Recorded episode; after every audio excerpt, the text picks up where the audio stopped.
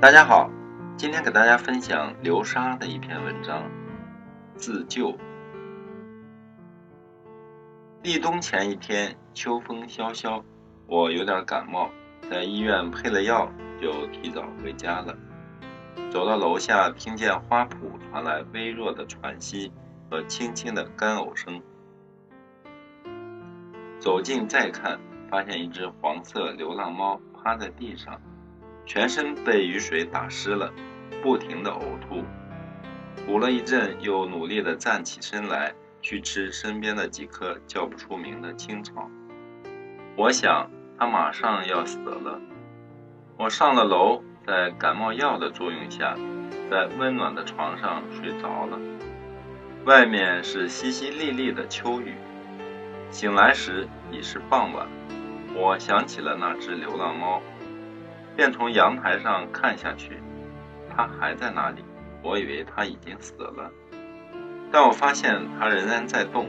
我知道，猫有独自疗伤的本领，人类有时帮不了他们的忙。我希望它能挺过来。我经常感慨那只流浪猫的坚强，而且我发现，几乎所有的动物都有疗伤的本领。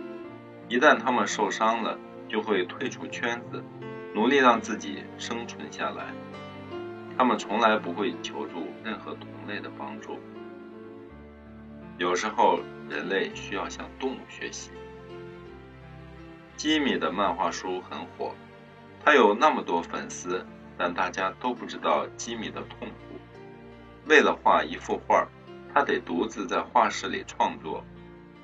调整一个手势、一个动作或是一个场景，他几乎每天都在创作，就像健身一样，只有坚持运动才能保持好一个创作的体型。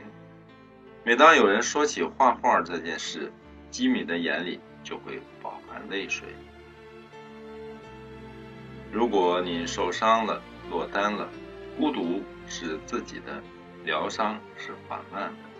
它是一个非常艰难的过程，需要你充满信心地扛起来，走下去，停下来，就像那只流浪猫，即便到了死亡的边缘，也要自救一把，看能不能活下来。现在我可以告诉大家一个好消息了，我在小区里又能看到那只流浪猫了，它在花圃里穿梭，灵活极了。我为这只流浪猫喝彩，也为一个顽强的生命喝彩。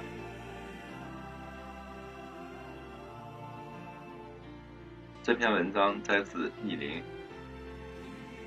谢谢收听和订阅《水边之声》，欢迎关注微信公众号“水边”，号码是 V 二四九零三五零六八，也可以关注新浪微博“自由水边”，更多美文。一同欣赏。